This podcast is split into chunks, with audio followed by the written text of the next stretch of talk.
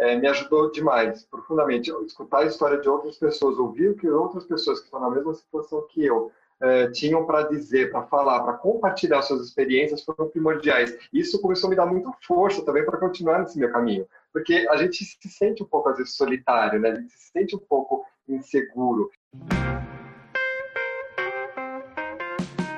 Começando mais um Arte Academia Podcast, um bate-papo sobre pintura e desenho acompanhado de histórias inspiradoras.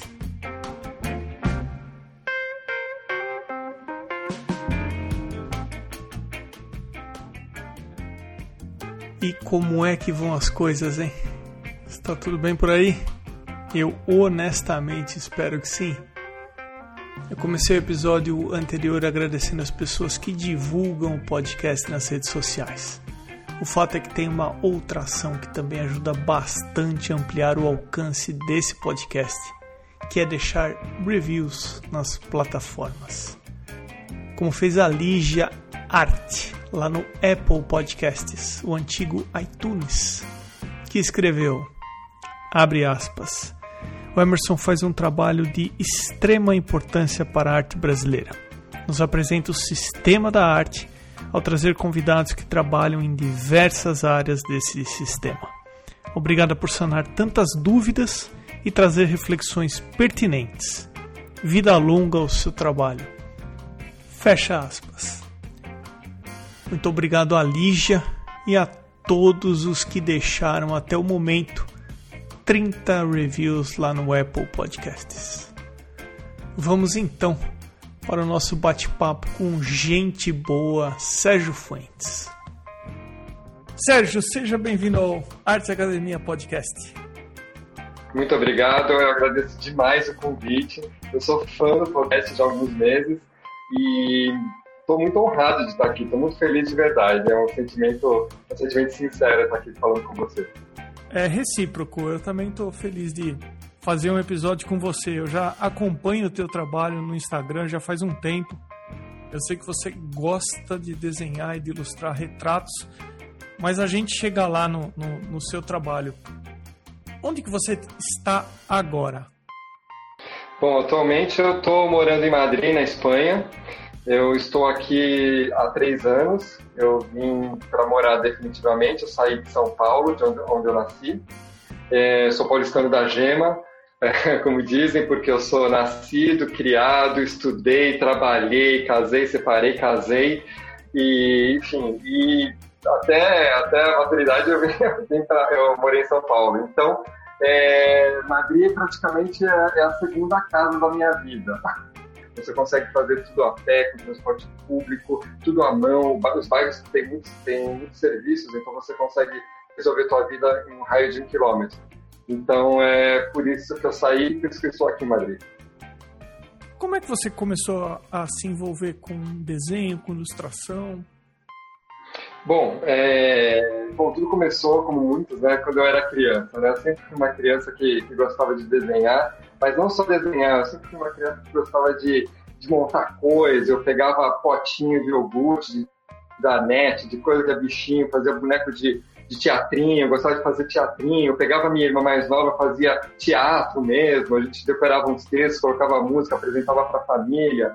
Então eu, eu, sempre gostei muito de desenhar. Assim. Se você queria me agradar, era me dar um caderno, canetinha e lápis de cor. Se fosse caderno de cartografia, então melhor ainda, sabe? Aqueles cadernos brancos. Assim, se tivesse a folha, a folha, a folha de seda entre as, as folhas brancas, nossa, melhor ainda. Eu era eu ficava a criança mais feliz do mundo. Então eu sempre gostei disso, eu sempre gostei de desenhar e pintar e, e essa coisa. Eu era o artista da família, vamos dizer assim quando eu tinha uns 17, 18 anos, chegou a hora de, de escolher a profissão, né? E há 30 anos atrás, é, vai entregando a minha idade, é, há 30 anos atrás não era muita opção. Arte, vai, vamos dizer assim. Nem, nem na, minha, na minha cabeça não era muito uma opção eu me enveredar para o mundo das artes, mesmo porque eu sempre gostei de arte, sempre gostei dessa coisa lúdica, do desenho, da pintura, mas eu nunca fiz um curso formal nem nada, eu tocava violão às vezes, então assim, eu sempre gostei muito desse, desse lado artístico, mas chegou na hora de decidir para agradar gregos e troianos, inclusive a família, eu decidi pela arquitetura, achando que seria uma maneira de eu extravasar a criatividade, também o lado do desenho, o lado artístico, o lado estético, então foi por isso que eu escolhi a arquitetura. pra, como profissão. E foi um marco na minha vida, enorme, né? Eu, eu, eu, eu cursei a, a FAO USP, né? A Faculdade de Arquitetura e Urbanismo da USP. Quando eu entrei né, na faculdade, primeiro que eu fiz amigos incríveis, pessoas incríveis, eu conheci lá professores maravilhosos, e a própria estrutura da FAO é, é incrível. Então eu me deparei com várias matérias, com várias... Então você tem a história da arte, história da arquitetura, história da, da, da técnica, você tem acesso ao laboratório de maquetes, você corta madeira para montar as maquetes, você tem acesso ao canteiro de obra experimental e paisagismo, você vai nos parques com o professor para ver as aves, os arbustos. Os... Então, assim, para mim era um universo incrível, né? Era tudo que eu queria na minha vida, né? Então, eles falam que, inclusive, quem estuda na FAO é, é, vira até arquiteto. Né? A FAO forma até arquiteto, porque sai designers, estilistas, fotógrafos, é, cenógrafos, sai de tudo da FAO, justamente por essa formação universalizada, né? Eu, eu digo até que quase renascentista. Então foi um marco na minha vida. Isso eu já tinha um pouco disso, então foi uma explosão para mim. Legal, ainda que você citou que quando criança você fazia pequenas maquetezinhas com Sim. potinho de iogurte, essas coisas todas, eu imagino você se realizando na aula de, de maquete 3D. Maquete, né? exatamente, de montar, de montar, montar as maquetes dos prédios, assim, eu adorava. Eu gostava muito, eu sempre gostei dessas manualidades, assim, sempre foi comigo. E você seguiu como arquiteto e o que te levou para a Espanha?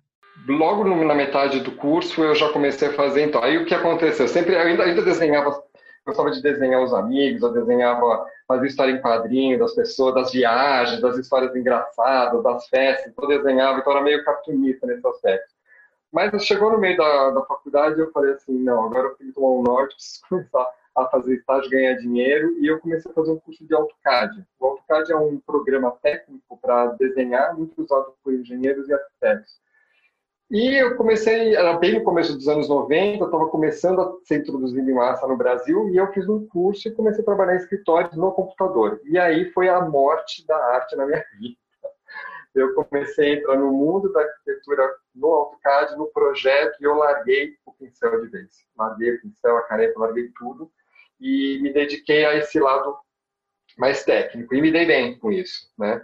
Então eu tinha uma carência de, de profissionais com isso, então durante a faculdade eu fiz estágio trabalhando em escritórios como cadista e depois quando eu me formei foi fácil arrumar estágio depois do trabalho para para nesse ramo de arquitetura trabalhei em vários escritórios de arquitetura com vários é, setores então voltado para varejo voltado para para voltado para implantação de, de, de baias eh, corporativas. Uh, também trabalhei em escritório voltado mais para decoração, que participava da Casa Cor, foi muito famoso nos anos 90.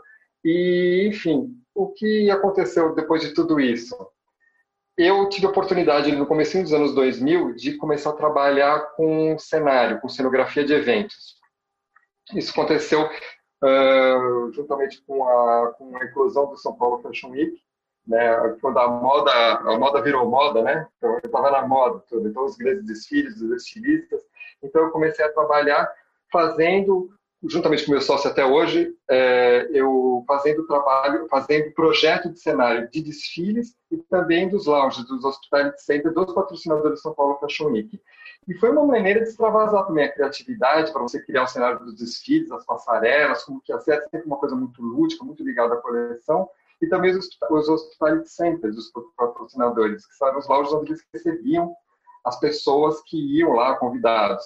Então tinha que ter um lance de, do design, do mobiliário, você tinha que projetar tudo, teto, parede. Então isso era uma maneira de canalizar a criatividade. Bom, isso já era uma arte aplicada, não deixava de ser uma arte aplicada, né? É, e aí o que para onde a gente foi foi caminhando nessa nessa sociedade, a gente começou os clientes de São Paulo Fashion Week começou a chamar a gente para fazer o projeto dos eventos especializados, né? Então a gente fazia os eventos, a gente projetava tudo, balcão, sofá, a gente projetava mesmo, eles não queriam nada pronto. Principalmente posteriormente, posteriormente os clientes do mercado de luxo. Então, e também através do desfiles chamavam a gente para fazer os eventos, para lançamento de lançamento de produto, é, abertura de loja, inauguração, jantares, e a gente projetava absolutamente tudo. Então, sempre foi muito ligado ao design e até hoje eu estou nessa. Eu trabalho nisso há 20 anos e até, nisso, eu, até hoje eu trabalho nisso. Decidi vir para Madrid por N motivos, uma delas é ter qualidade de vida, ter uma vida um pouco mais tranquila, é, que minha vida em São Paulo estava realmente uma loucura. Eu e meu marido, a gente falou, vamos, vamos para Madrid. Meu sócio continuou no, em São Paulo fazendo atendimento e eu continuei fazendo por home office o trabalho de projeto, né? Agora está na moda home office, mas há três anos já, já consegui viabilizar isso. Nem na moda, nós somos obrigados, todo mundo a Na necessidade, exato, exato. então, quem fazia home office era uma coisa meio tipo, nossa, home office, poxa vida, que bacana, que sorte que você tem. Hoje as pessoas estão vendo que não é tão sorte, né? Hoje estão vendo o lado, o, lado, o lado ruim também do home office. Tem o seu lado bom, mas também tem o seu, o seu ônus, né? Então, eu, eu, eu fiquei trabalhando nessa, nesses, desde que eu cheguei em Madrid, eu consegui esquematizar um trabalho assim, ele continuando tocando lá no Brasil e eu aqui com o pé em Madrid, fazendo a parte de projeto. E depois de um ano que eu já estava aqui, eu comecei a sentir uma necessidade louca de voltar a desenhar. Então, caiu minha ficha. É, Madrid é uma cidade que te inspira muito, Madrid é uma cidade extremamente é, te convida para sair. É uma cidade com muitos parques, muitas praças, muitas áreas verdes é, é uma das cidades do mundo que mais área verde tem. Inclusive, por exemplo, a média europeia é 20, quilo, é 20 metros quadrados por habitante. Madrid tem 70 metros quadrados por habitante é, de área verde. Então, para você ver como é arborizado. Então, e o madrilenho, ele gosta de rua, ele gosta de sair, ele quer socializar, então ele vai para a esquina, ele vai para as terraças, ele vai para os cafés, ele vai para os bares. E eu comecei a, a, a, E era meu sonho, como eu te disse no começo, né? Eu sempre gostei dessa coisa do alpinista, de sair, então, tipo, estava num lugar perfeito. E, e, o tempo aqui é outro em Madrid. Então, te convida a sair, você consegue resolver sua vida mais rapidamente, vamos dizer assim, mais facilmente, você consegue fazer suas compras, você para um lugar, para outro, você se desloca em meia hora, é, o meio de transporte é muito eficaz, então começou a me sobrar tempo tempo é um luxo, eu acho. E quem consegue ter tempo hoje em dia, nossa, é uma pessoa muito rica, porque você consegue canalizar para outras atividades. E foi o que aconteceu comigo. Uma coisa que eu não tinha em São Paulo, que era o tempo, eu passei até aqui em Madrid. Não porque ah, eu estou com a vida ganha, não, realmente porque o esquema, a estrutura de vida me proporcionou isso. Então, e fora a inspiração de Madrid, os museus, aqui a gente tem museus maravilhosos, né? tem o Prado, o Reina Sofia, o Thyssen. Então, é, eu comecei a entrar em contato com os pintores espanhóis, os clássicos, bom, enfim, toda uma história. E aí eu falei assim, vamos pegar a caneta e vamos começar a desenhar de novo. Então foi aí que eu comecei novamente, depois de 20 anos. Você sabe que, ouvindo você, eu lembrei do episódio número 2, com a Adriana Galindo, que também esteve na Espanha, ela voltou para São Paulo. Nós conversamos no episódio 2 sobre as diferenças de qualidade de vida envolvendo Brasil, Espanha, Estados Unidos, as coisas na rua. O, eu acho que a consciência da cidadania, o respeito ao próximo, a não violência. O que mais te chamou a atenção assim que você chegou na Espanha comparando com o teu passado em São Paulo? Bom, em primeiro lugar, eu acho que é a segurança. Na verdade, acho não, é a segurança. A Madrid é uma cidade extremamente segura, é muito segura, é mais do que a média é, por uma capital europeia. Você, as crianças, elas saem na rua brincar, elas saem com os pais à noite, os pais, as famílias saem para ir nos bares, por exemplo, elas vão com carrinho de bebê até. Então tem as terraças, às vezes 10, 11 horas da noite, estão com carrinho de bebê. É, os, os, motoristas respeitam muito o pedestre aqui. Então não precisa ter farol de pedestre. Você está chegando, os motoristas já param.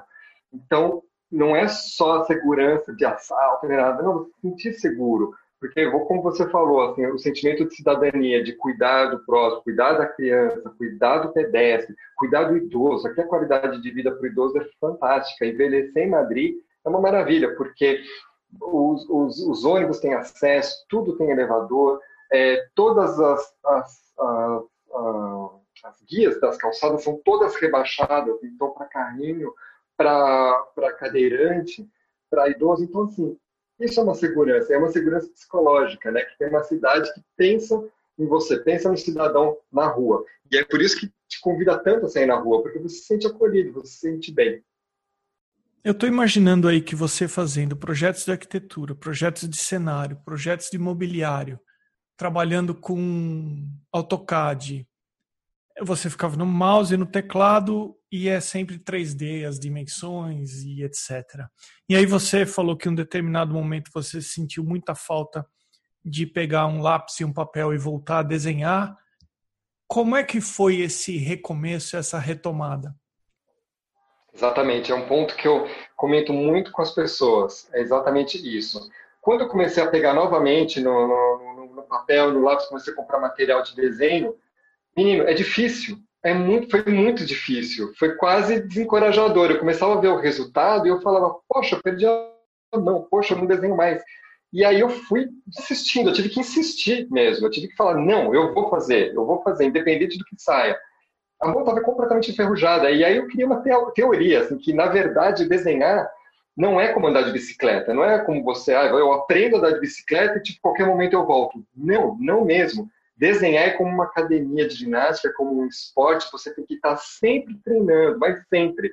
A mão tem que estar molinha, a mão tem que estar, o olhar tem que estar afiado e você perde isso. E eu descobri também que você perde de uma semana para outra. Comecei a participar de grupos de modelo vivo aqui em Madrid, no Círculo Belas Artes, e uma coisa que eu não entendia no começo, eu fui assim de metido. Fui lá, me inscrevi, não sei desenhar anatomia tão bem assim, não sou, nunca tive aula de, de, de anatomia artística, mas enfim, eu ia lá, me enfiei, começava a desenhar, e aí, assim, pose de 5 minutos, pose de 5 minutos, depois pose de 7, pose de 10, eu falei, não, por que eu não começa com 30 minutos, fica nessa coisa rápida, fica nesse estresse? Não, aí eu me toquei, é para você aquecer, é para você esquentar a mão.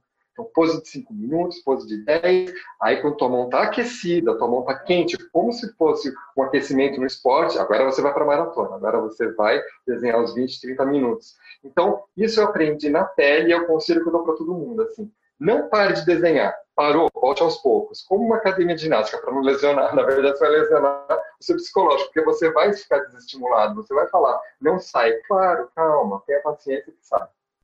Ah, eu acho que você está coberto de razão. É exatamente isso mesmo. É como ir para academia, é como praticar corrida. Você tem que fazer uma manutenção. Você tem que fazer sempre. Exatamente. É, você tem exercícios em que você vai praticar só a manutenção daquilo que você já tem um certo domínio.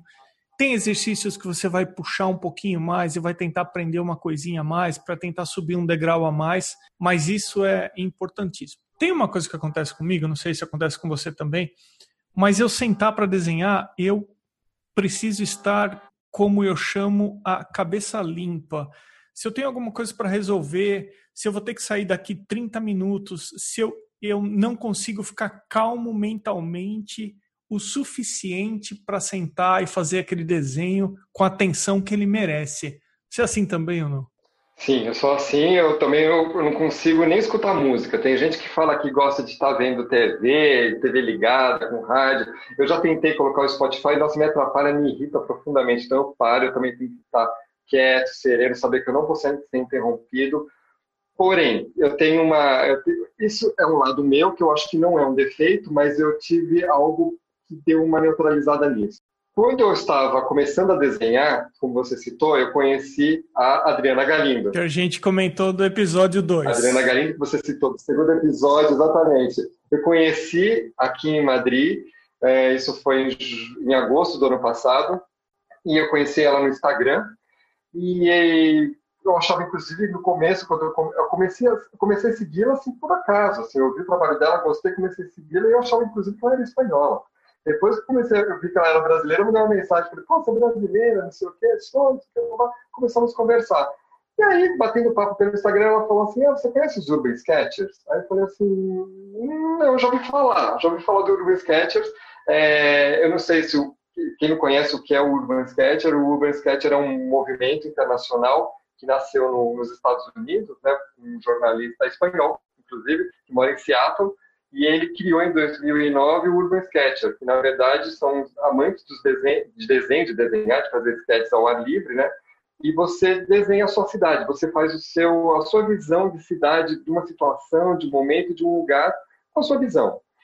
E, e tem todas as cidades. Hoje em dia, se você procurar, tem toda a cidade. Tem o Universidade em São Paulo, o Universidade em Madrid, o Universidade em Nova York, o Universidade em Paris. Então, qualquer lugar tem uma cidade grande. E aí eu falei, não, vamos lá. E aí comecei a, cara, pô, desenhar prédios, edifícios, pontes, tá comigo, né? Só que, justamente, voltando para o seu gancho, você tem que aprender a desenhar com as intempéries. E também com os ruídos, com os sons, com gente parando. Às vezes passa uma pessoa e fala: Oi, o que você está fazendo? O que, é isso? Você fala: Ah, não, estou desenhando. Ah, você é aluno de arte? Não, não, eu sou. Aqui é o Uber Sketch. Uber Sketch, o que é isso? Então você interrompe, você fica 20 minutos. Ou então passa um ônibus, é, passa gente, começa a chover assim, começa a bater um sol que você não consegue enxergar, então você tem que aprender a lidar. Então, apesar de eu ser uma pessoa que eu preciso ter silêncio também para produzir, o Urban Sketcher me ajudou a dar uma neutralizada nisso. Então, isso contribuiu para você retomar o desenho?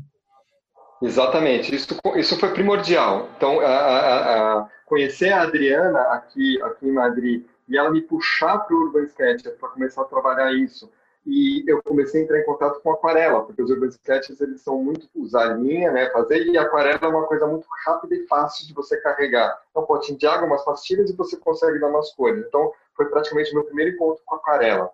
E depois, é, também é uma maneira de socializar, de conhecer a cidade, porque os urban sketches te chamam para lugares que você nunca ouviu falar, coisas de morador mesmo, né, de, de de gente da, da, da, cidade. Então, de repente, é um, é um restaurante super escondidinho, mas é de 1780. Então, vamos desenhar a porta lá do, do restaurante, então uma ponte super velha, então uma escola de circo super interessante. Vamos lá, uma escola, escola de acrobacia. Então, você acaba conhecendo pessoas e conhecendo lugares, né?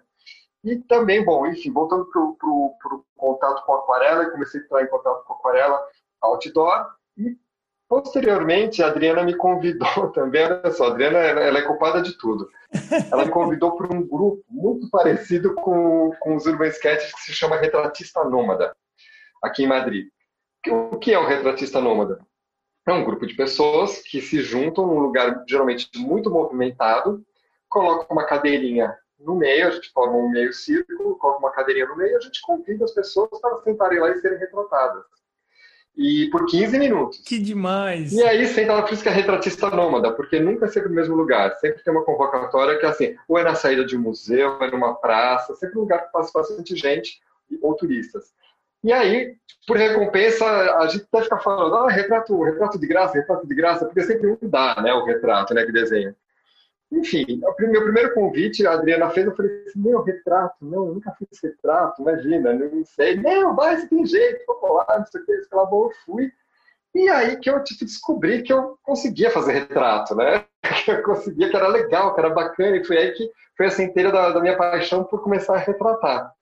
E, mas o retratista não é isso também, é muito bacana, é uma proposta muito legal. Em 15 minutos você tem que desenhar uma super pressão, mas você tem que ter a técnica, e, e, você sabe que aconteceu uma coisa muito engraçada, engraçada e bacana no retratista. É, eu acho que a primeira vez que eu me senti realmente artista foi em uma sessão do, do, do Retratista Nômada, que eu estava sentado e um menino de 10 anos posou. E assim, depois que a pessoa sai lá do, do, da cadeirinha, depois de 15 minutos, ela vai ver o resultado de cada um. Alguns dão, ou então não dá, porque né, faz parte do seu acervo. Então fotografa tudo. E aí o menininho olhou assim, viu, tudo bem, passou, isso aqui. Daqui a pouco veio o pai do menininho e falou assim: olha, é.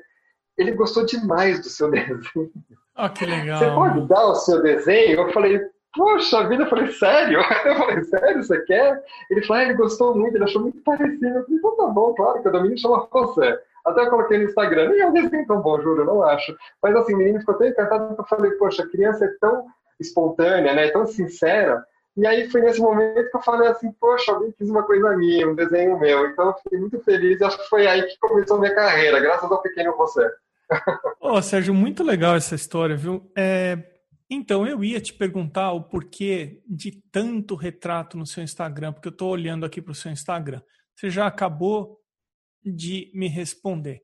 Bom, a história do retrato, na verdade, começou tudo muito por acaso, né? Eu, eu sempre se você olhar mais atrás do meu Instagram, eu sempre comecei com ilustração, com desenho mesmo, de, de, de objetos, de animais, de pessoas, mas assim, nunca era um retrato, né?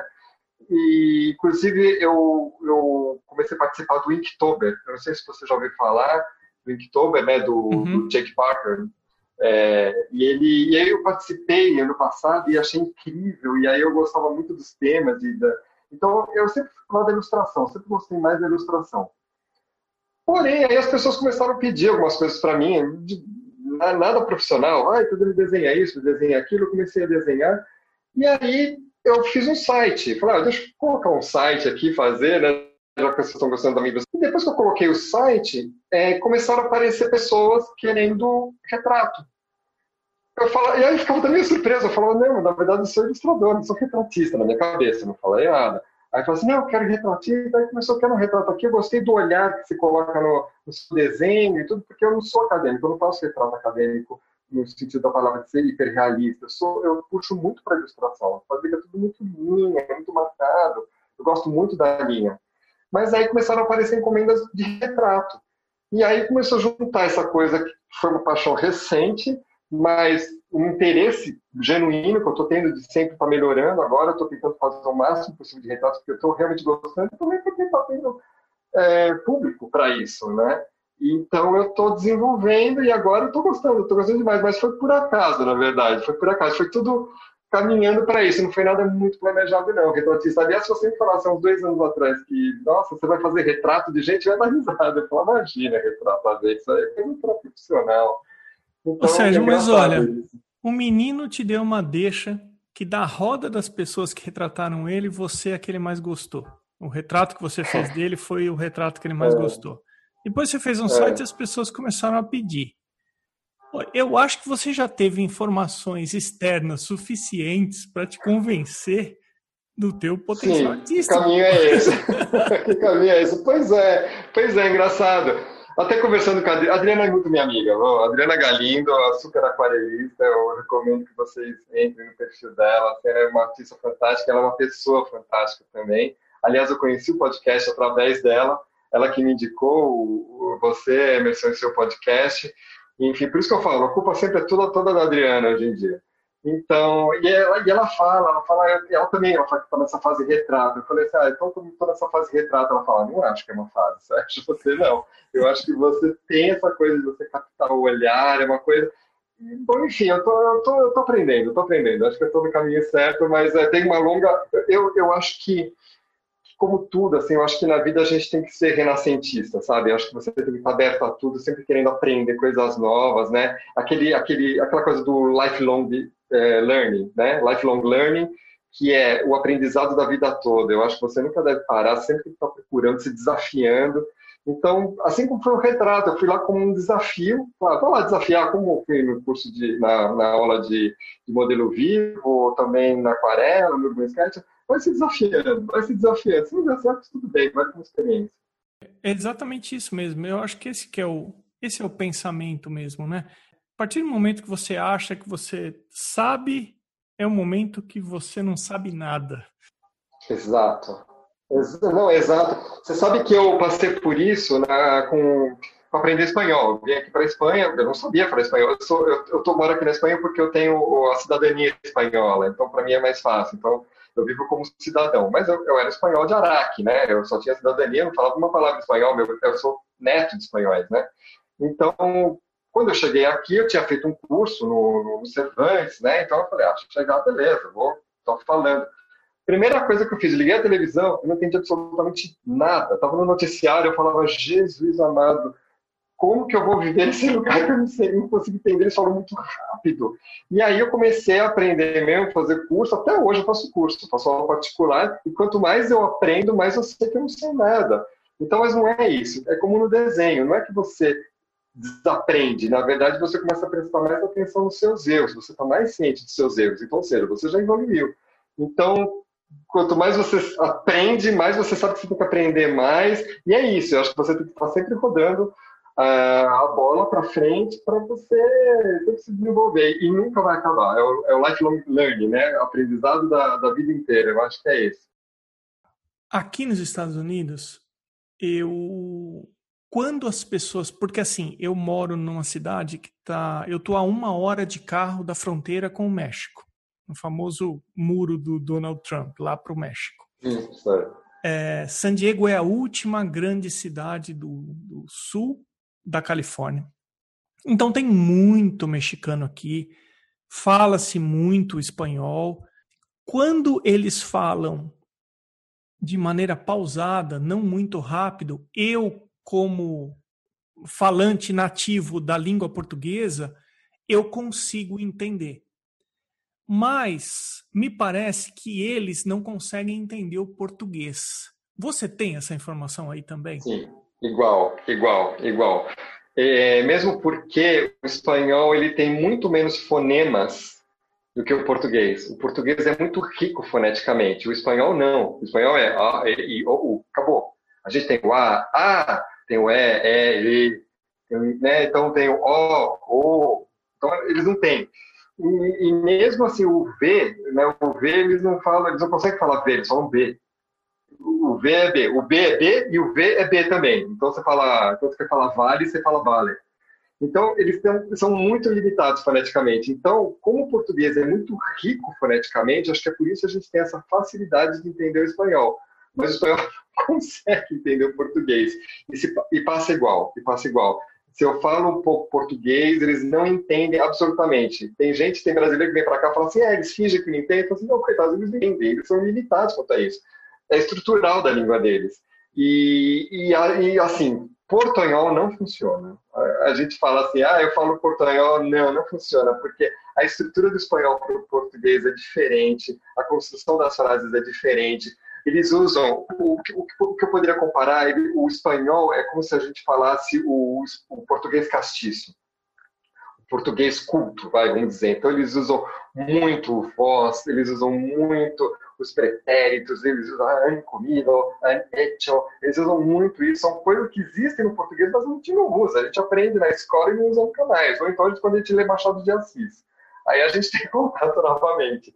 Mas é por isso que é difícil, você tem que falar de uma maneira muito culta, e naturalmente eles falam dessa maneira culta para nós, que a gente usa uma linguagem muito coloquial no português, né? É, então, eu acho isso super interessante, a gente conseguir entender o espanhol e o espanhol não conseguir entender quem fala a língua portuguesa. Super interessante isso. Exatamente. E quando você fala que você começa a prestar mais atenção nos seus erros, hoje em dia, onde você acha que está ou onde você acha que estão suas maiores dificuldades para desenhar, para ilustrar? É, eu acho que é, na verdade, na técnica de pintura. É, você até colocou uma, nesses dias no, no, Instagram uma enquete onde você tem mais dificuldade, na pintura ou no desenho, né? Da, você colocou. E aí eu coloquei pintura, porque desenho para mim não é um problema tão grande assim. Eu não tenho problema com desenho, eu tenho, eu tenho um pouco mais de dificuldade com pintura. E aí saiu o resultado que a maior parte das pessoas falou, respondeu desenho. Né? Exatamente. E eu coloquei pintura. Eu tenho, porque assim, minha vida inteira eu sempre desenhei, eu tenho facilidade com desenho, a linha para mim é muito familiar, é para mim a linha é inerente, sempre foi. Mas agora as técnicas de pintura, principalmente aquarela, é, não que eu tenha dificuldade, mas eu estou aprendendo. Então eu ainda estudo muito aquarela, principalmente para fazer o rosto. Eu tô, eu tô, eu, mas eu gosto da aquarela mais é, contemporânea. Eu gosto. Eu, eu tem, tem um, um, um, artista espanhol incrível que chama Alejandro Casanova. Ele é jovem, muito jovem, ele é contemporâneo, ele é de Valência e ele tem uma pintura, uma pincelada quase cirúrgica, assim, ele vai passando, mas fica, ele usa as transparências da aquarela, é, é são maravilhosos os retratos dele, são maravilhosos, e, e, assim, o meu sonho é um dia chegar perto do que ele pinta, assim, sabe, parecer um pouco porque eu adoro. E é muito contemporâneo, tem muita energia, tem muita personalidade. E, e eu, eu tô, tô trabalhando nisso, porque realmente ainda a técnica para pintar ainda é um desafio para mim. Seja, a gente está chegando no final do teu episódio. Tem alguma coisa que eu não te perguntei, seja envolvendo arte ou não, que você acha que é importante ou que você gostaria de deixar gravado aqui no seu episódio?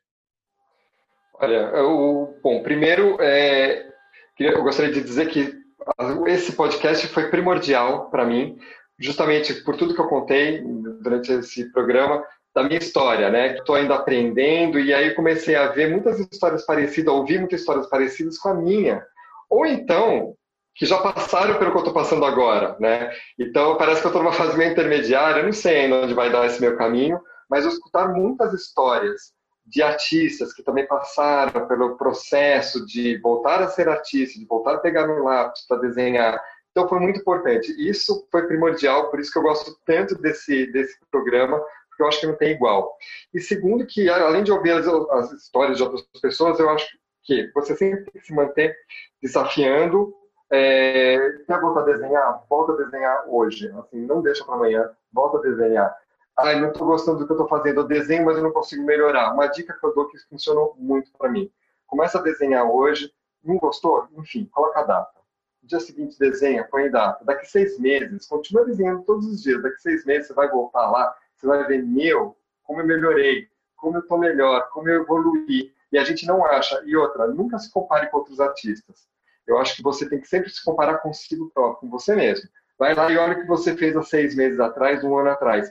Você pode usar artistas como referência e não como medida de comparação. Cada um tem uma história, cada um, sabe, o, por exemplo, o, o, o, eu citei o Alejandro Casanova, né? Ele pinta com, assim, uma maravilha, nos tutoriais dele, fica louco, mas o cara pinta há 20 anos, né? Então, assim, Claro que ele pinta muito bem, ele tem uma facilidade de fazer as pinceladas que você não consegue agora.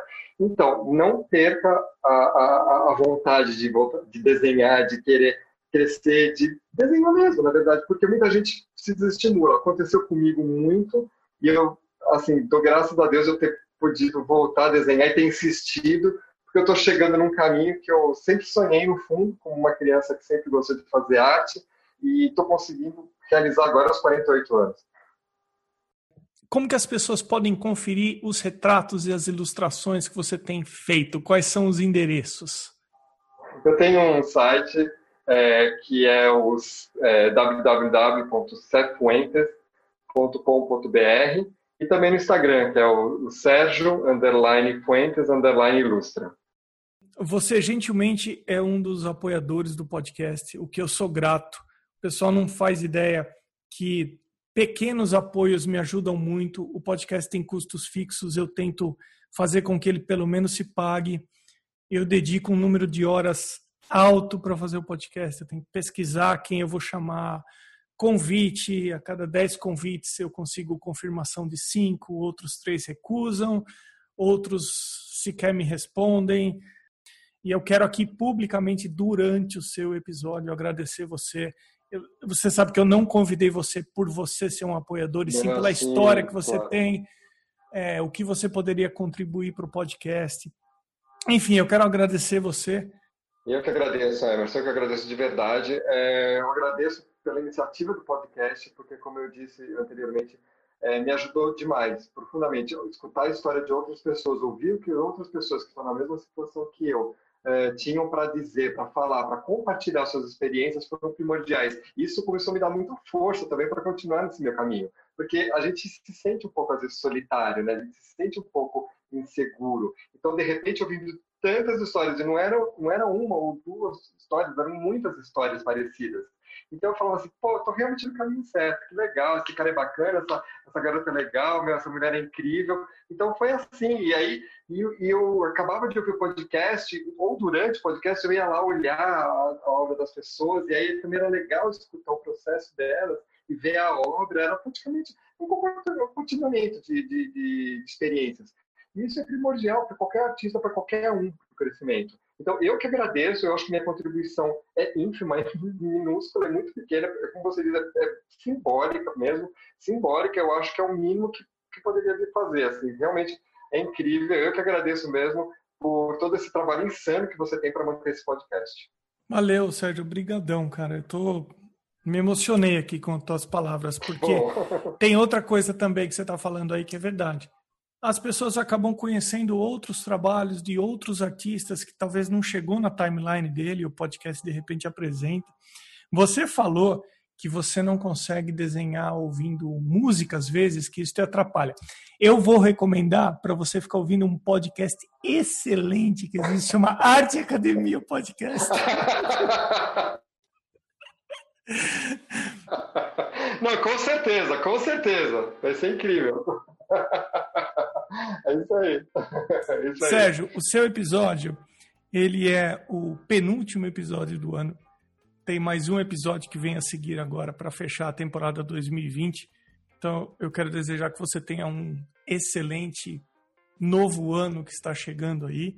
Eu acho que vai ser difícil a gente ter um ano parecido com 2020 na nossa história. Eu tenho muita esperança disso. Todo mundo falava isso de 2019.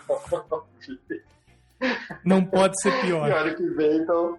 Olha, eu acho que a gente já tem que ser mais resiliente agora. Começar um ano novo, falou assim: o que vier, o que é bom, o importante é ter saúde. Exatamente. E tá bom. Não é?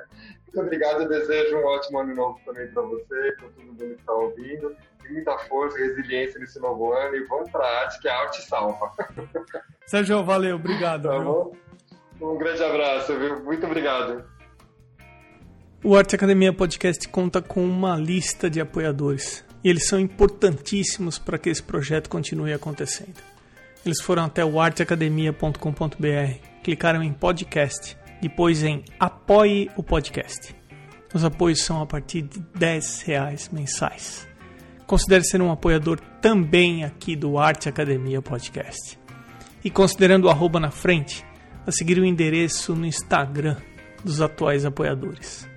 Irmigar Underline Desenha, Pellegrini Ivana, Ana Frevi, Fabiano Araújo Artist, Mônica Mendes Artista, Barbizon Atelier, O Artista Criativo, Sérgio Underline Fuentes, Underline Ilustra, Rogers.artist, Duarte Underline Vaz, Underline, Mário Sérgio.freitas, Amanda Underline Novaes, Underline Arts, Patrícia Underline PV, a.casa.a1, Pedro Leão Arte, Janaína Underline Aquarela, Arte Gravura, Mari.del Monte e o Eliseu Gringo Álvares.